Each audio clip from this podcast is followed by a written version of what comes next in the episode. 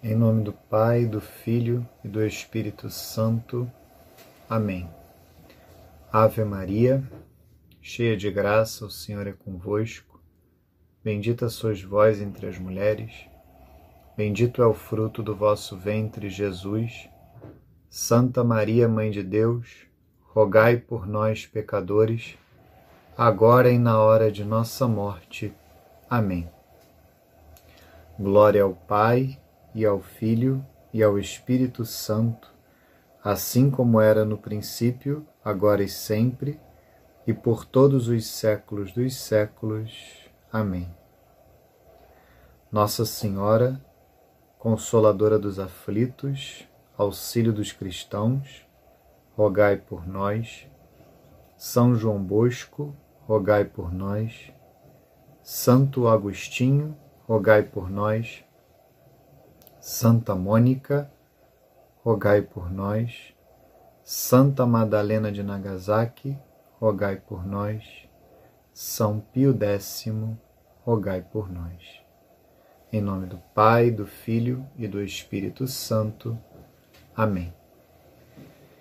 Iniciamos agora a segunda aula desta catequese sobre o quinto mandamento e nesta aula nós falaremos de diversas ações que atentam contra o quinto mandamento da lei de Deus: não matarás.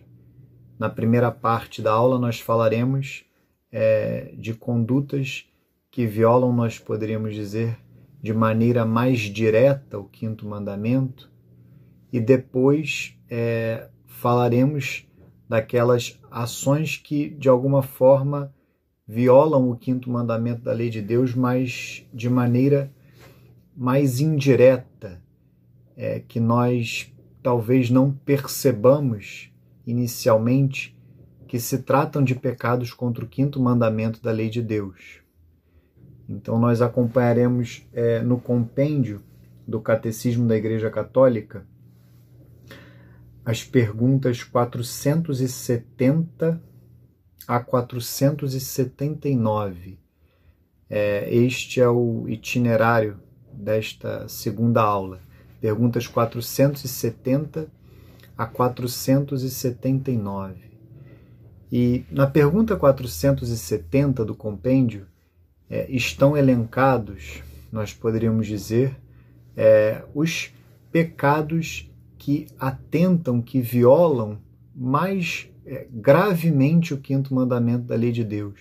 São justamente aquelas condutas que atentam é, mais diretamente e, portanto, de maneira mais grave o mandamento: não matarás. Vamos lá, pergunta 470. O que proíbe o quinto mandamento? O quinto mandamento proíbe como gravemente contrários à lei moral, o homicídio direto e voluntário e a cooperação com ele, o aborto direto, querido como fim ou como meio, bem como a cooperação com ele, sob pena de excomunhão, porque o ser humano, desde sua concepção, deve ser respeitado e protegido de modo absoluto em sua integridade.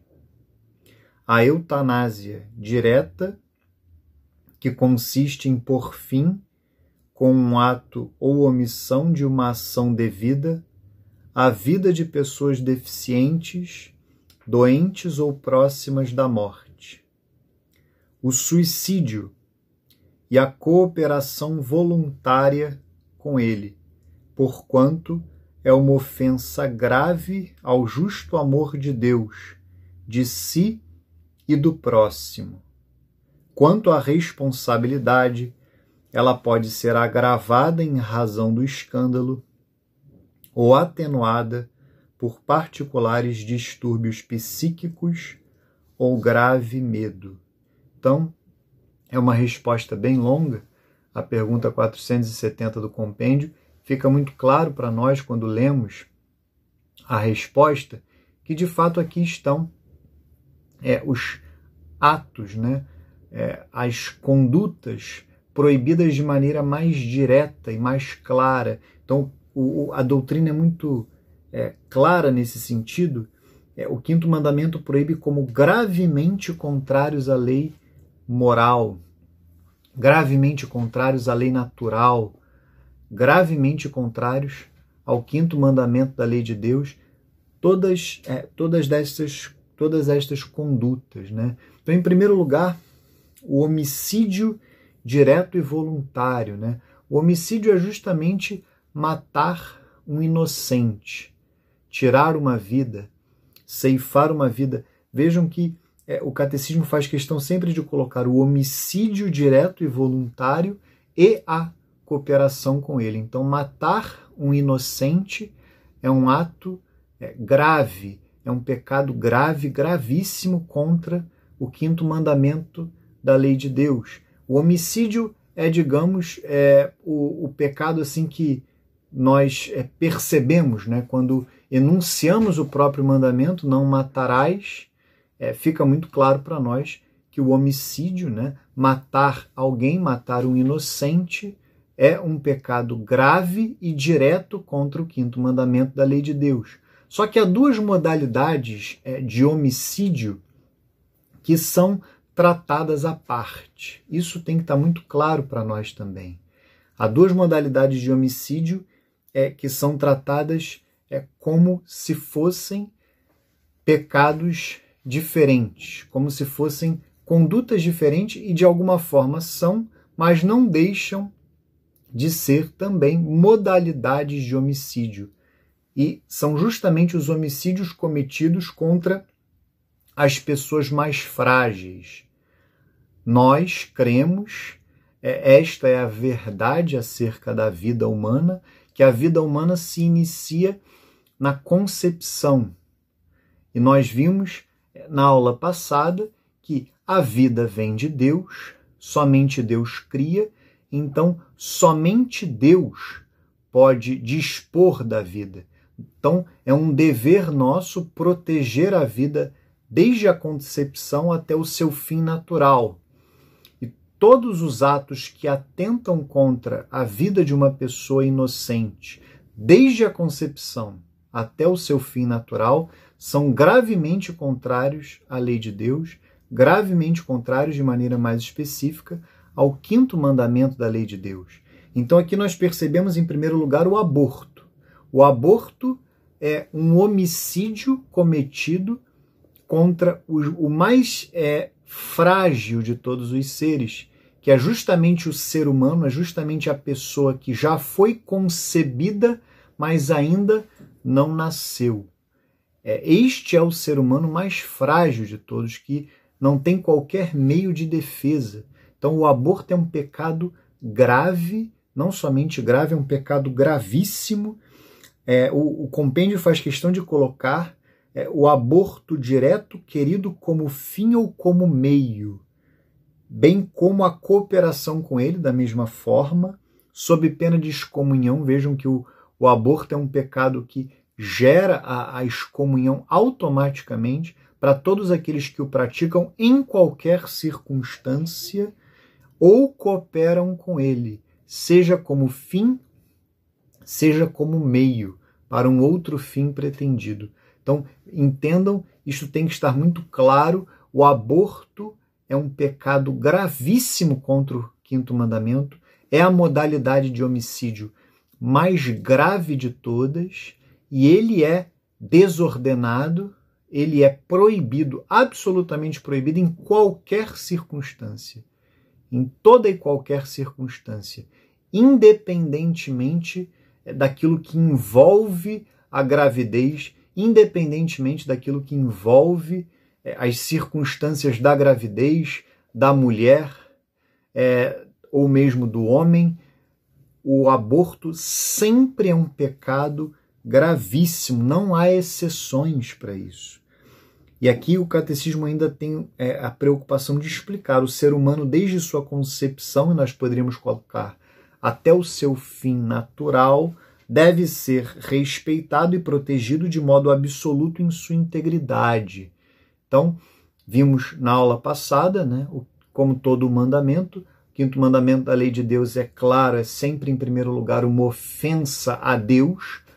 Deus dá a vida, só Ele pode dispor da vida, então nós não temos direito de ceifar a vida de um inocente, é, e isto vale desde a concepção até o seu fim natural, e é claro, a vida humana é algo sagrado que deve ser respeitado e protegido de modo absoluto, como está escrito aqui. A vida humana inocente deve ser respeitada e protegida de modo absoluto em sua integridade. Então, o aborto é um pecado gravíssimo contra o quinto mandamento da lei de Deus. E aí vem outra modalidade de homicídio que diz respeito também a pessoas frágeis, a seres humanos é, com um estado é, de fragilidade maior. Por isso é que a eutanásia também é tratada de maneira apartada do homicídio.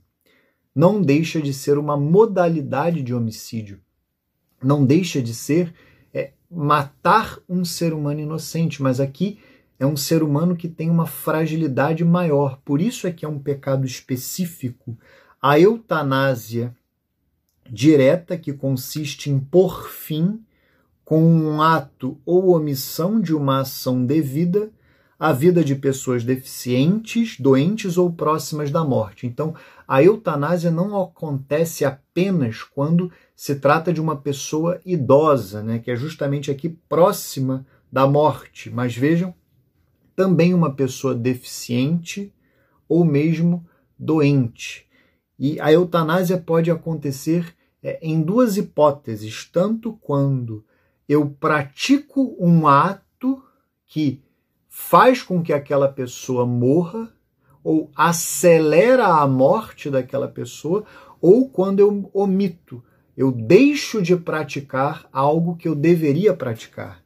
Eu me omito com relação a uma ação devida, ou seja, eu deixo de praticar um ato que é um dever moral praticar. E com isso levo aquela pessoa à morte, acelero a morte daquela pessoa. Isto é a eutanásia, que é um pecado grave e gravíssimo também contra o quinto mandamento da lei de Deus. Mais uma vez, a exemplo do aborto, trata-se de um homicídio que viola, que ceifa a vida de um ser humano inocente frágil ainda mais frágil, ou mais frágil do que o normal. Então, no aborto, é, é o ser humano no auge da sua fragilidade, concebido, mas não nascido, e no caso da eutanásia, o idoso, um deficiente, uma pessoa doente. Nós poderíamos pensar também é, no infanticídio, né?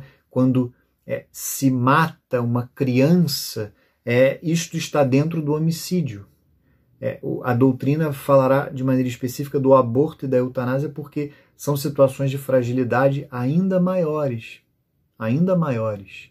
Então, é, são tratados de maneira apartada, mas não deixam de ser modalidades de homicídio. E por fim, o suicídio. Suicídio também é um pecado grave, um pecado gravíssimo contra o quinto mandamento da lei de Deus.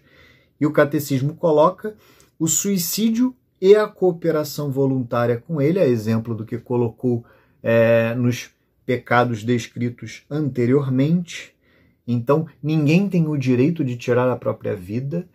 É, a, a, própria é, enunciação dos, do resumo da lei de Deus, né? amar a Deus sobre todas as coisas e ao próximo como a nós mesmos por amor a Deus. Então, nós temos um dever de um amor próprio ordenado antes mesmo do amor ao próximo. Eu devo amar a Deus sobre todas as coisas, amar a mim mesmo de forma ordenada e amar ao próximo, como a mim mesmo por amor a Deus. Então vejam que quando eu não me amo de maneira ordenada, eu peco. E aqui peco gravemente quando eu tiro a minha vida, este dom que Deus me deu, é, esta graça que Deus me deu. Então é um pecado grave e gravíssimo. E o, o suicídio vale a pena dizer que o suicídio ele pode ter a, a sua gravidade, a sua culpabilidade, a sua responsabilidade agravada na hipótese, por exemplo, de um escândalo. A gente vai ver daqui a pouco o que é o pecado de escândalo, mas eu posso adiantar um suicídio que objetiva é, levar outras pessoas ao suicídio também. Um suicídio que objetiva que outros sigam o meu exemplo, isso agrava muito é, a responsabilidade da pessoa que se suicida, que tira a própria vida, ou pode ser a responsabilidade atenuada quando é o caso, por exemplo, de um problema psicológico, uma doença psíquica, ou eventualmente até uma situação de grave medo. É o que coloca aqui o compêndio distúrbios psíquicos ou grave medo. Isto atenua a responsabilidade do suicídio. É, então, é claro que somente Deus julgará é, com perfeição o que leva uma determinada pessoa ao suicídio. O fato é que, objetivamente, o suicídio é um ato gravemente contrário ao quinto mandamento da lei de Deus, é um pecado grave e gravíssimo contra o mandamento: não matarás. E a pergunta 471 diz o seguinte: Quais procedimentos médicos são consentidos quando a morte é considerada iminente? Os cuidados que ordinariamente se devem a uma pessoa doente não podem ser legitimamente interrompidos. São, porém, legítimos o uso de analgésicos que não tenham a morte como objetivo e a renúncia à obstinação terapêutica, ou seja, a utilização de procedimentos médicos desproporcionais e sem razoável esperança de êxito positivo. Isso é muito importante. Tem a ver, é claro, com o pecado da eutanásia. Vejam que o que a eutanásia, o que configura a eutanásia é justamente deixar de ministrar, deixar de conferir a uma pessoa os cuidados ordinários. Os cuidados ordinários que são devidos a uma pessoa doente. Isto é a eutanásia, quando eu deixo de dar a uma pessoa os cuidados ordinários, aquelas ações que ordinariamente seriam indicadas no caso daquela doença. Estes cuidados ordinários não podem ser legitimamente interrompidos, caso contrário, é, estará configurado o pecado gravíssimo da eutanásia. Agora, utilizar de analgésicos para amenizar a dor de uma pessoa, desde que o fim pretendido pelo uso destes analgésicos não seja a morte, é algo legítimo. Na realidade, trata-se de, uma, de um ato de caridade, de um ato de cuidado com aquela pessoa, minorar o seu sofrimento, diminuir as suas dores. E vejam esse termo aqui é muito importante.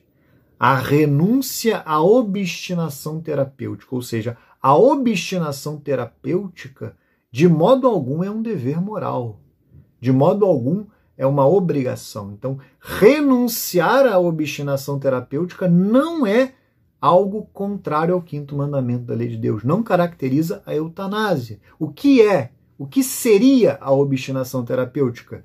Diz o compêndio, o próprio compêndio define a utilização de procedimentos médicos desproporcionais e sem razoável esperança de êxito positivo. Então fica muito claro que o cuidado que ordinariamente se deve a uma pessoa doente, os cuidados ordinários não se confundem com procedimentos médicos desproporcionais, extraordinários algo que não se tem razoável esperança de êxito. Ninguém tem um dever é, moral de é, procurar novos métodos, um dever moral de insistir, como acontece às vezes, é, no prolongamento é, de uma determinada vida de maneira artificial, é, de maneira forçada, isto não é um dever moral. O dever moral são os cuidados ordinários. É aquilo que ordinariamente se faz naquela situação. Então a obstinação terapêutica não é, não somente não é um dever moral, não é uma obrigação, como pode configurar sim um pecado. A obstinação terapêutica, em determinados casos, ela sim pode configurar uma desordem, pode configurar um pecado. Então, no caso da renúncia à obstinação terapêutica ou eventualmente o legítimo uso de analgésicos, não se trata de eutanásia, não se trata de pecado contra o quinto mandamento da lei de Deus. Então vamos à pergunta 272 agora, a 27, a, perdão, a 471 tem a ver com a eutanásia, a 472 tem a ver, nós poderíamos dizer, com o aborto, mas também com a própria é, contracepção, com a, a, fertilização in vitro, que a gente vai tratar de maneira mais detida é, é, é estes dois pecados, a contracepção e a fecundação é, artificial, nós trataremos nas aulas relacionadas ao sexto mandamento da lei de Deus. Vamos lá. Por que a sociedade deve proteger todo embrião? O que é o embrião? O embrião é o ser humano, a pessoa humana, nascida, perdão, concebida, mas não nascida. Este é o embrião. Por que ele deve ser protegido? O direito inalienável à vida de todo indivíduo humano, desde sua concepção, é um elemento constitutivo da sociedade civil e da sua legislação. Quando o Estado não põe sua força a serviço dos direitos de todos, e em particular dos mais fracos, entre os quais os concebidos ainda não nascidos, os embriões, minam-se os fundamentos mesmos de um Estado de Direito. É, esta é uma noção muito importante. Né? Uma boa forma de se avaliar é, a ordem de uma determinada sociedade, ou se uma determinada sociedade está ordenada a Deus, está ordenada à fé católica como deveria ser, é justamente avaliar como esta sociedade trata os seres humanos mais frágeis. Ou como esta sociedade trata, nós poderíamos falar, aqueles seres humanos é, inúteis, nós poderíamos dizer. É um termo simplesmente para mostrar aquelas pessoas que não são economicamente ativas, poderíamos utilizar este termo, em especial os embriões, as pessoas concebidas mas não nascidas, as crianças, os idosos, os doentes, os deficientes. Como esta sociedade trata estas pessoas? Isto indicará pessoas que não dão, entre aspas, aparentemente não dão nada em troca para a sociedade, simplesmente demandam cuidados.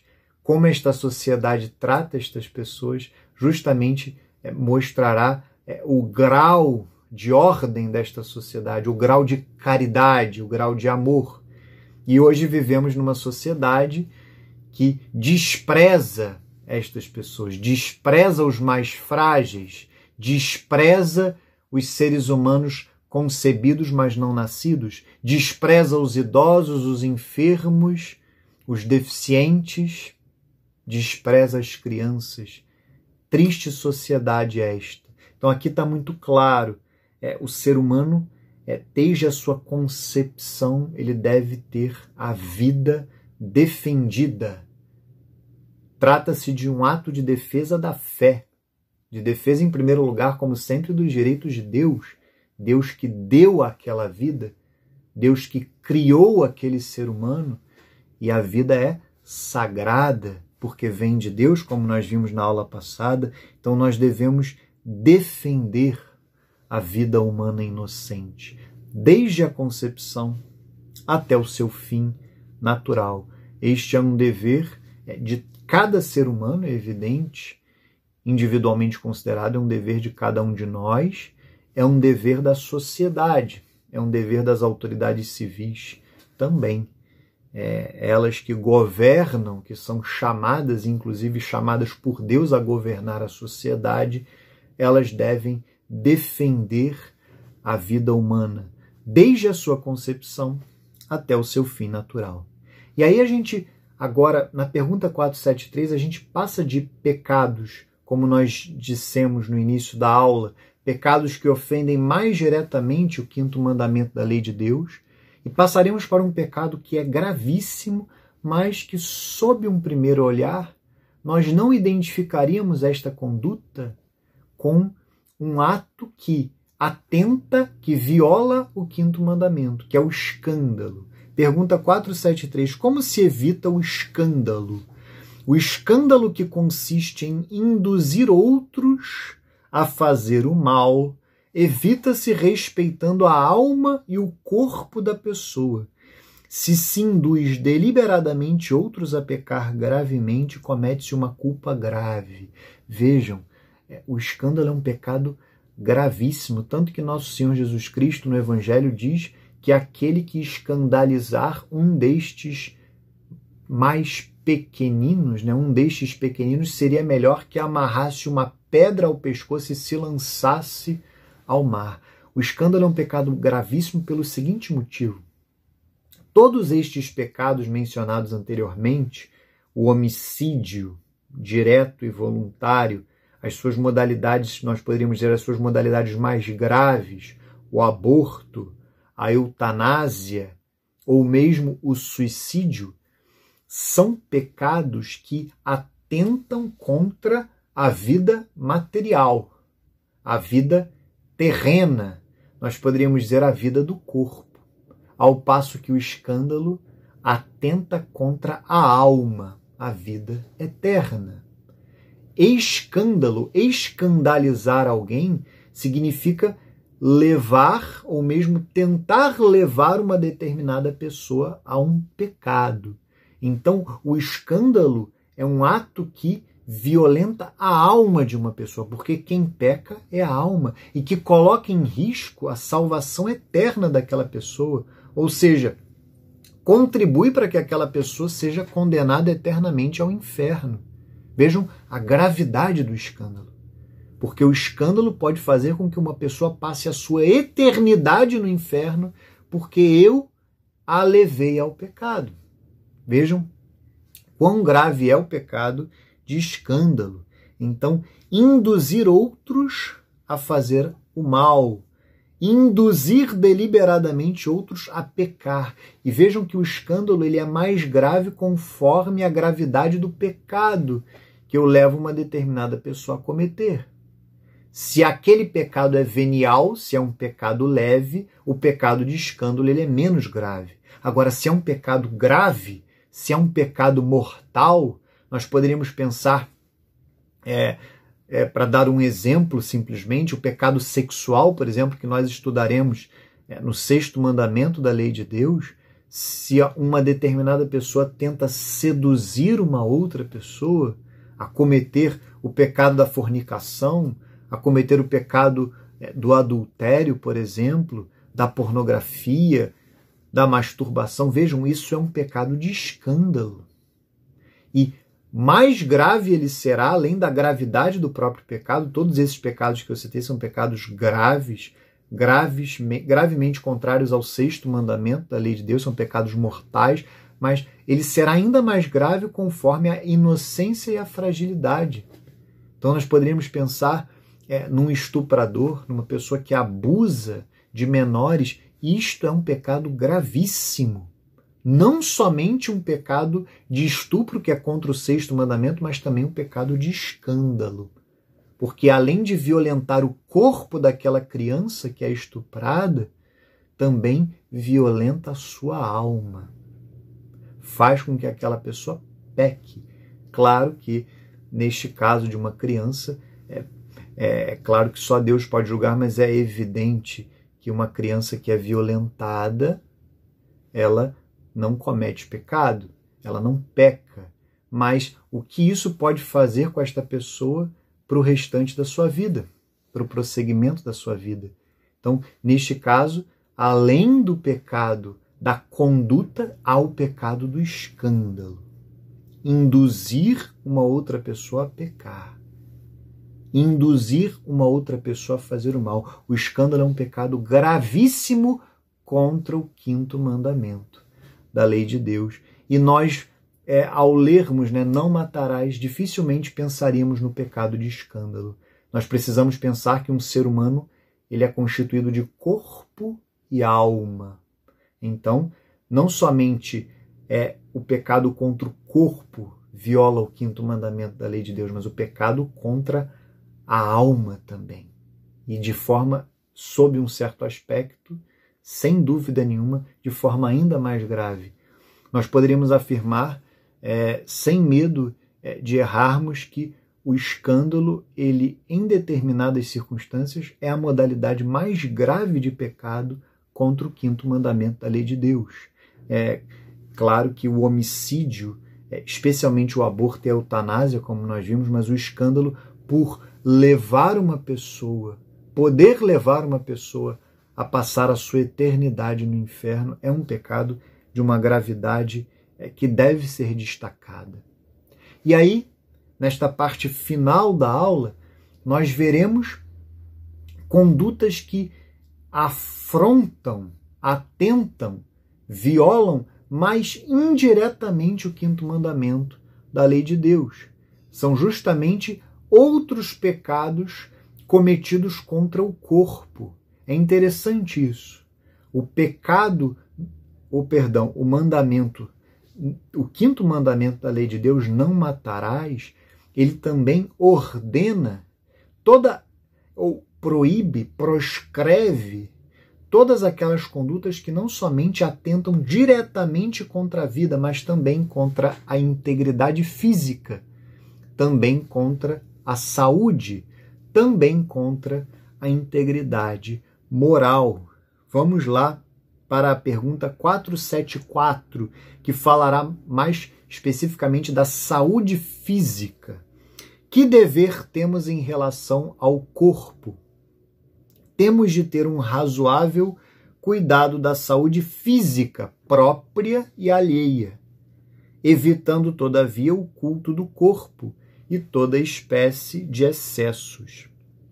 Além disso, devem ser evitados o uso de drogas que causam gravíssimos danos à saúde e à vida humana, e também o abuso dos alimentos, do álcool, do fumo e dos medicamentos. Então vejam que aqui está o cuidado que é devido à saúde. Então, negligenciar a própria saúde, tanto a própria como a alheia, ou atentar contra a própria saúde ou a saúde do próximo, é um pecado contra o quinto mandamento da lei de Deus. E aqui entra, por exemplo, a gula o pecado da gula, ou seja, o abuso do alimento, o abuso da bebida alcoólica ou da bebida ordinária.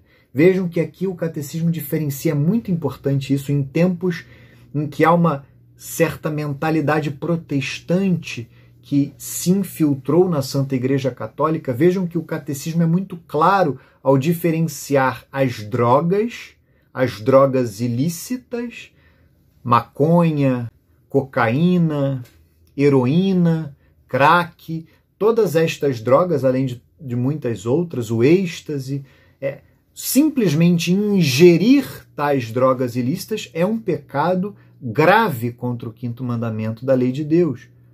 O tráfico de drogas, evidente, também entra aqui porque é, contribui para que outras pessoas é, façam o uso destas substâncias ao passo que o tabaco, o fumo e a bebida alcoólica não, não estão em pé de igualdade com as drogas ilícitas, porque são drogas lícitas ou substâncias lícitas. Então, com relação à bebida alcoólica, o pecado está no excesso. O tabaco, a mesma forma o, o, pecado no que diz respeito à bebida alcoólica e ao tabaco está no excesso e não simplesmente na ingestão. Aqui entra a questão da gula. Então, esta distinção é muito importante. A droga ilícita, o mero uso, a mera ingestão configura pecado e pecado grave. No caso do fumo, é, do tabaco e do álcool, da bebida alcoólica, somente o excesso. Então, a igreja não proíbe que uma determinada pessoa fume ou mesmo é, beba moderadamente, ordenadamente. Isto não é pecado. Muito pelo contrário, é, tais atos, se feitos e cultivados de maneira ordenada, até contribuem para a vida social é, contribuem sim é, para as refeições, são atos até eventualmente é, recomendáveis se vividos de maneira ordenada. Então, nós precisamos perder este puritanismo que é fruto do protestantismo infiltrado na Igreja Católica e que acaba por assolar alguns meios católicos. Isso tem que estar muito claro, tem que estar muito bem compreendido o que a doutrina da Igreja ensina. Então, para consolidar drogas ilícitas, o uso já é pecado, o uso já é desordem e pecado contra o quinto mandamento. No caso do álcool, no caso da bebida alcoólica, perdão, do álcool, da bebida alcoólica e do tabaco, do fumo, é o uso desordenado, é o uso excessivo. E é claro, uma pessoa que é viciada, um alcoólatra, alguém que é viciado em tabaco, aí ele nem comete mais pecado, porque ele já está viciado. Mas é claro que, neste caso, o mero uso, a mera ingestão já é desordenada, já é, é algo que é, não deveria ser feito. Mesmo que no caso da pessoa viciada não é pecado, porque ele não tem mais a vontade deliberada, ele não tem mais é o controle. O pecado aconteceu antes dele se tornar é um viciado. E como eu falei aqui também entra a gula e também entra a negligência, uma pessoa que não cuida da própria saúde, que não procura dormir o suficiente, que não procura é, fazer uma atividade física quando isso é indicado e é possível nas suas circunstâncias. Então, isto pode, se tais negligências contribuírem para algo, contribuírem para, perdão, prejudicar a saúde da pessoa, pode configurar um pecado contra o quinto mandamento da lei de Deus. Continuemos aqui. Pergunta 475. Quando são moralmente legítimas as experiências científicas, médicas ou psicológicas com pessoas ou com grupos humanos. São moralmente legítimas se estão a serviço do bem integral da pessoa e da sociedade, sem riscos desproporcionais para a vida e a integridade física e psíquica dos indivíduos, oportunamente informados e conscientes. Me parece aqui que não há muitas dúvidas está é, tá muito claro. Se não houver riscos desproporcionais para a vida e a integridade física e psíquica das pessoas, e se houver o cumprimento do dever de informação e as pessoas se submeterem a tais experiências é, de maneira consciente, não há pecado, não há desordem. Neste caso, é, seriam legítimas, moralmente legítimas, tais experiências científicas. A 476 está relacionada com a 475, diz respeito ao transplante e a doação de órgãos antes e depois da morte. São permitidos o transplante e a doação de órgãos antes e depois da morte? O transplante de órgãos é moralmente aceitável com o consentimento do doador, ou seja, deve ser um ato de vontade do próprio doador e sem riscos excessivos para ele.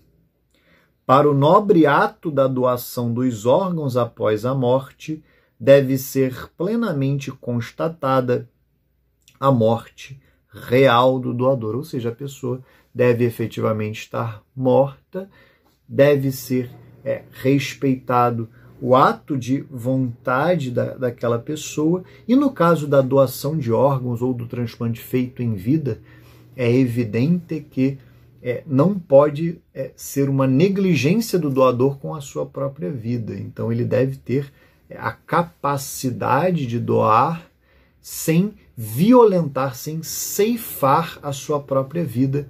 Caso contrário, é, poderia configurar uma desordem e um pecado contra o quinto mandamento da lei de Deus. Então, aqui também é uma questão é, que está mais clara Pergunta 477. Que práticas são contrárias ao respeito da integridade corpórea da pessoa humana? Então, aqui são os pecados. É, nós vimos aquilo que atenta contra a saúde das pessoas. Aqui é, são os atos é, contrários à integridade física. Quais são os pecados é, que atentam contra o quinto mandamento da lei de Deus no que diz respeito à integridade física das pessoas.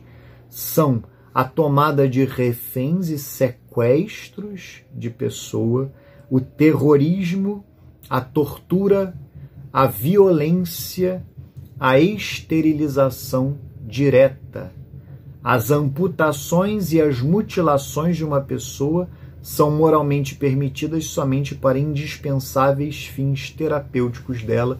Então, somente quando a própria saúde da pessoa, a manutenção da vida de uma pessoa indicar, é que é legítimo a amputação ou eventualmente a mutilação. O que eu destacaria aqui, né, todas essas condutas são claramente contrárias, né? À lei natural, e nesse caso especificamente ao quinto mandamento da lei de Deus, tomada de reféns e sequestros de pessoa, terrorismo, tortura, esterilização direta, amputações, mutilações, vale a pena mencionar a violência. Então, é o que nós poderíamos chamar, é, está inclusive tipificado no Código Penal, a lesão corporal. Então, agredir alguém fisicamente é pecado contra o quinto mandamento da lei de Deus. Então, a agressão física, a violência injusta, vejam bem, lembremos o que foi ensinado na aula passada acerca da legítima defesa. Não se trata da violência contra é, alguém que atenta contra a minha vida ou a minha integridade física, aquele que me ofende injustamente. Não. Trata-se de uma violência, de uma agressão física a um inocente.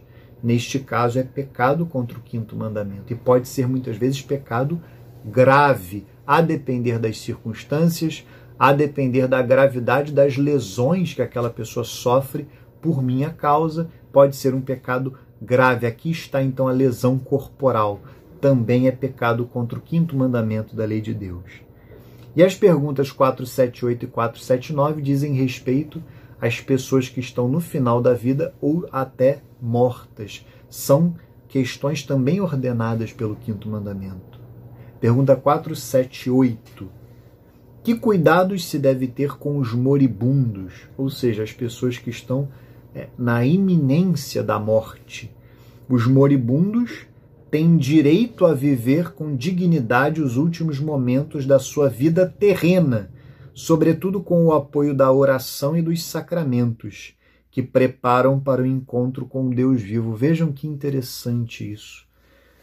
Em tempos é, de Covid-19 que vivemos é, nesta época, né, em que estas aulas são gravadas, em que tantas pessoas veem negligenciados o, o direito que elas têm de receberem os últimos sacramentos, de morrerem em estado de graça é, dever para com Deus, mas diante do próximo e diante da sociedade, um direito. Então, impedir que uma pessoa receba os últimos sacramentos, impedir que uma pessoa receba a devida assistência espiritual na hora de sua morte é um pecado grave contra o quinto mandamento. Porque, a exemplo do escândalo, isto pode representar a condenação eterna de uma pessoa ao inferno. Vejam que pode configurar um pecado grave negligenciar esta assistência espiritual, impedi-la de alguma forma, em tempos nos quais os hospitais fecham as portas para os sacerdotes ou eventualmente as próprias famílias, isto pode configurar um pecado grave contra o quinto mandamento da lei de Deus. E por fim, para finalizar a aula de hoje, a pergunta 479 como devem ser tratados os corpos dos defuntos. Aí, no caso, evidentemente, as pessoas que já faleceram. Os corpos dos defuntos devem ser tratados com respeito e caridade. Sua cremação é permitida se feita sem pôr em questão a fé na ressurreição dos mortos. Então, é, é, é muito é, ordenado, né? Nosso Senhor Jesus Cristo foi sepultado então é muito ordenado que após a morte de uma pessoa, o seu corpo seja tratado com respeito, com caridade, é, que ela tenha sepultura. Então não somente devemos cuidar é, da alma daquela pessoa que morre, mas também devemos cuidar do seu corpo. Afinal, nós cremos na ressurreição da carne, nós cremos que no final dos tempos todos nós ressuscitaremos, alguns para a salvação eterna com Deus no céu, outros para a condenação eterna ao inferno. O fato é que esta é a fé da Santa Igreja Católica, todos nós ressuscitaremos. E se cremos na ressurreição da carne, e se cremos que o ser humano, por natureza, é feito de corpo e alma, o corpo também faz parte da nossa natureza humana, da nossa identidade de seres humanos, então nós devemos nada mais natural do que conservar, proteger, tratar com respeito e caridade o corpo daqueles que já faleceram. E fica a última menção: a cremação não é considerado pela Santa Igreja hoje, por mais que tradicionalmente, é, durante muito tempo, a cremação não tenha sido vista com bons olhos e até eventualmente tenha sido considerado como um ato desordenado, pecaminoso, o fato é que em determinadas cidades hoje é, a cremação é quase uma imposição, pois não há mais espaço para as sepulturas. Me recordo até agora de uma aula do padre Paulo Ricardo em que ele fala da cidade do México, por exemplo. Parece que na cidade do México não há mais espaço para as sepulturas. Então, nesta situação, é, a cremação é evidente que não é um ato desordenado, é um ato até que se impõe, mas precisa estar é, muito Claro, o ideal, o mais ordenado é, é, o sepultamento, porque nós cremos na ressurreição da carne. Nosso Senhor Jesus Cristo foi sepultado. Então a cremação ela somente não é desordenada quando eu não perco a fé na ressurreição da carne, quando eu não perco a fé de que no final, quando nosso Senhor Jesus Cristo vier na sua segunda vinda na parousia, todos nós ressuscitaremos. E não é uma ressurreição que nós teremos um novo corpo, não.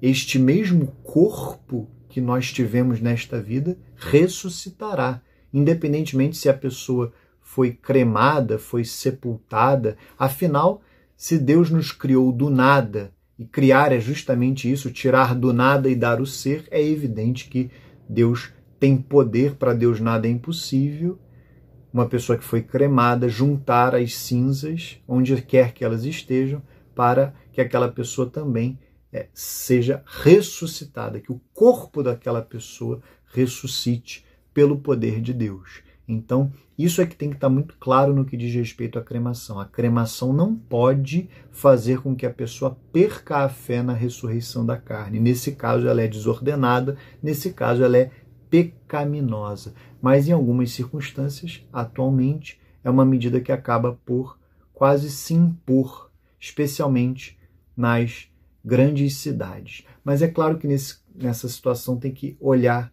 o caso a caso e o que levou determinada pessoa a optar eventualmente pela cremação.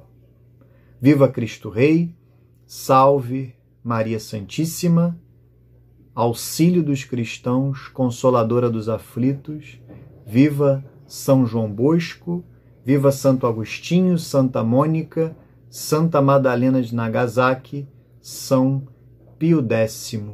Em nome do Pai, e do Filho, e do Espírito Santo. Amém.